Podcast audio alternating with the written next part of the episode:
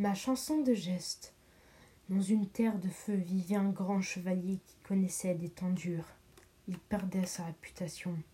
Il s'appelait Tristan. Lorsqu'un jour il apprenait que le roi fut prisonnier avec toute son armée et que tout le peuple allait être massacré et qu'il ne restera plus qu'un flot de sang qui coule, il s'inscrivit à la résistance des chevaliers. Il prit tout l'équipement nécessaire un aume, un plastron, une côte de maille, des genouillères, une épaulière, un destrier, et ainsi partit en aventure. En chemin, il trouva une bête qui avait une tête de tigre et une queue de serpent. C'était la chimère. Du sang qui coulait dans les plaines. Tristan prit son épée dans le stress. Il avança, puis il se cacha dans des roches. La chimère bondit et détruit d'un coup de tête le mur de pierre. Tristan courut pour s'enfuir et traversa une marée de sang.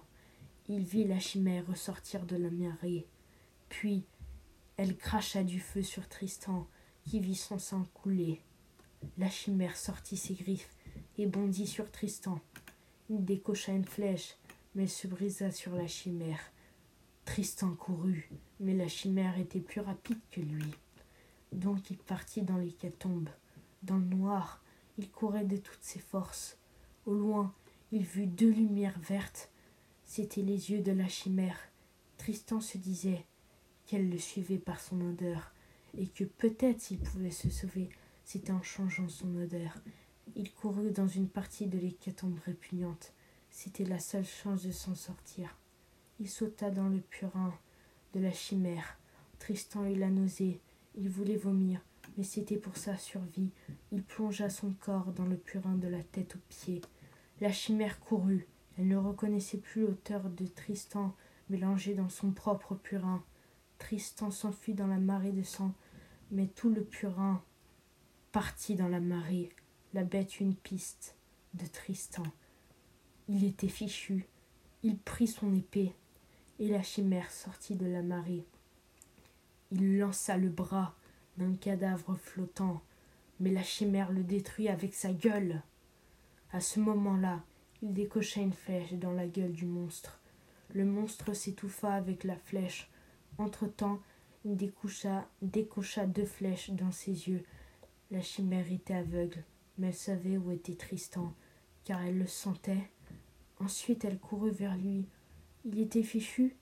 Il déchira d'un coup de pas de l'armure de Tristan. Il saignait, il avait très mal, car son ventre était fortement touché. À son tour, il planta son épée dans le museau de la bête. Le tranchant en deux, la bête hurla de douleur. Tristan souffrait de plus en plus. La douleur devenait aiguë. Le serpent l'avait mordi. Depuis tout ce temps, il l'avait oublié. Puis le serpent tenta de le mordre mais il coupa sa tête. La chimère se vidait de son sang, mais elle voulait continuer le combat. Tristan décocha une flèche encore une fois dans sa gorge. La bête s'écroula. Tristan récupéra une de ses dents et une partie de sa fourrure, et il s'enfuit, mais il souffrait toujours. Il partit dans une auberge pour se soigner où il était resté plusieurs jours afin de récupérer. Puis, quand il fut rétabli, il partit dans une forêt où se trouvait une dame. Tristan devint fou amoureux de cette dame, mais elle paraissait triste.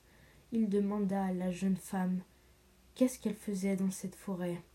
Elle répondit que depuis que le roi fut en prison, on l'a abandonnée pour qu'elle meure ici. Sinon, si elle partait, elle serait tuée. Tristan lui dit qu'il pourrait la sauver s'il affrontait l'ennemi. Tristan partit, mais à sa surprise, il devait affronter des hommes surentraînés. Un homme s'avança devant lui et lui demanda de partir. Tristan fonça un poignard dans le ventre du chevalier. Le chevalier s'écroula. Les autres chevaliers balancèrent leurs arches vers lui, mais Tristan se protégea avec son écu les chevaliers dégainèrent leurs épées, mais quand leurs épées s'entrechoquèrent contre l'épée de Tristan, toutes se brisèrent. Tristan avait la dent du monstre qui l'avait tué, puis il la planta dans le cœur d'un chevalier, puis il le planta dans l'estomac d'un autre, jusqu'à tous les tuer. Le chevalier délivra la gendarme, puis partit avec elle. Il partit s'infiltrer dans le château ennemi. Ce fut compliqué, bien plus compliqué que prévu. Le chevalier s'infiltra. Il partit s'infiltrer. Ce fut plus compliqué que prévu. Le roi était seul dans la pièce. Tristan dégaina son épée. Le roi le regarda un moment, puis se leva et se rendit. Tristan était devenu un chevalier connu le monde. Il était presque invincible. Il se maria dans le plus beau des châteaux avec sa jante dame et vécurent heureux jusqu'à la fin des temps.